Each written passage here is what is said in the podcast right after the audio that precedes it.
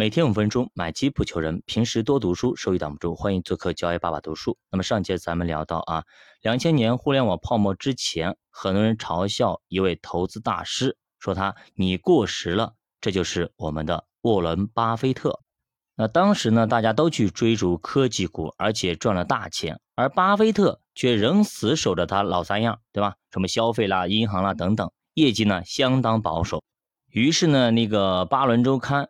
看了一篇文章来嘲笑一个落伍的股神，然后呢，《华尔街日报》也发了一篇文章，更加逗逼。一个普通的交易者公开晒出了自己的成绩单，然后呢，要跟巴菲特一较高下。然后他讲了自己的投资原则：买入最热门的股票，如果股票持续下跌，最好的办法就是止损，直接割了。他说这两个原则让他赚了很多钱，很多钱。最后一句简直狂的要死。学学吧，巴菲特，跟你大爷我学学啊！那么咱们都知道，巴菲特的性格啊，是有点像郭德纲一样的，叫锱铢必报的。你这样的欺负我，我早晚一天要收拾你啊，对吧？他不是没干过，曾经一群人嘲笑巴菲特是个猴子，幸运的猴子，对吧？他专门开了一个会，然后呢，当着那么多人的面，直接批判了那一批的学院派啊，给自己算是翻盘打了一盘。所以说呢，很多时候呢。当时你可能会隐忍一下，但是早晚会爆的。所以我不知道当时的巴菲特能不能有没有把鼻子给气歪啊？但是后来他买的那些公司啊，他认为的那个强势股啊，世界什么通信公司啦，最后因为做假账设下骗局，几年以后成为美国有史以来最大规模的企业破产案啊！不知道有多少倒霉蛋曾经追随这个民间高手，但一定会连裤子输光的啊，裤衩都没剩。在股市疯狂的时候，一定会有人动歪脑筋啊，通过制造各种利好消息而推升股价，从而圈钱，直到股市的狂热劲儿过了，这种游戏呢才会被识破。但是为时已晚啊，多少人都掉进去了。这些当年嘲笑巴菲特的人和那些民间高手、那些媒体，后来都吃了大亏啊。那么十八年过去了啊，巴菲特还是那个股神。但是这些当时嘲讽者已经全部都不见踪影了，找不着了。所以呢，华尔街经常说的一句话就是：这次不一样了，这次不同了。而这句话是最贵的一句话。那么现在美国股市是不是又是泡沫了呢？那么我们不得而知啊，全世界都说美国高估，美国高估，但是美国还是一直涨，对吧？跌一段时间，马上就拉上去了。比如说二零二零年三次熔断，还是能拉上去。所以说，可见美国股市的韧性有多强。巴菲特也说，目前行情下啊，美国股市是合理的。换句话说，利率一涨，那么美股就不合理了吗？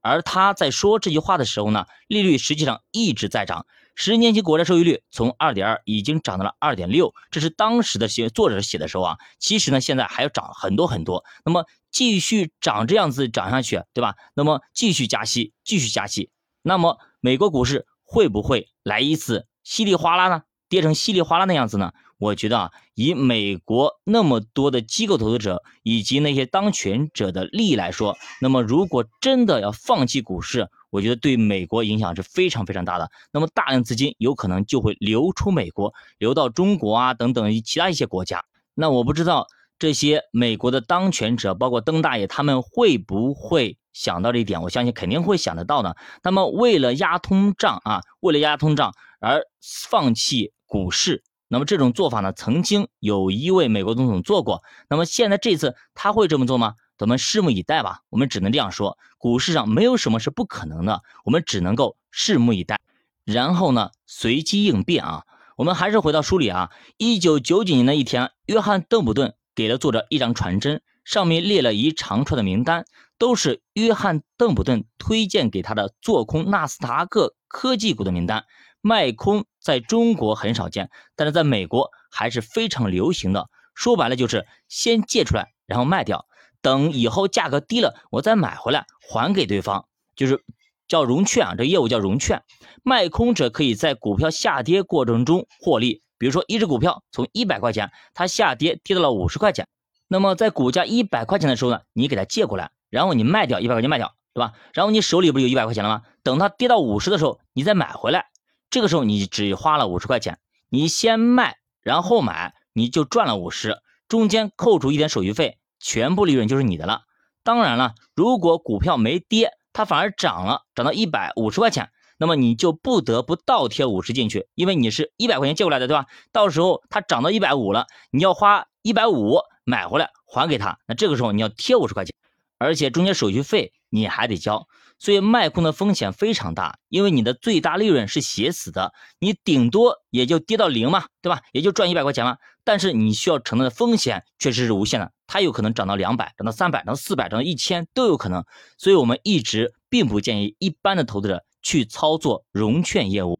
那所谓的融资，说白了就是投资股票加杠杆儿，而融券呢，其实就是卖空。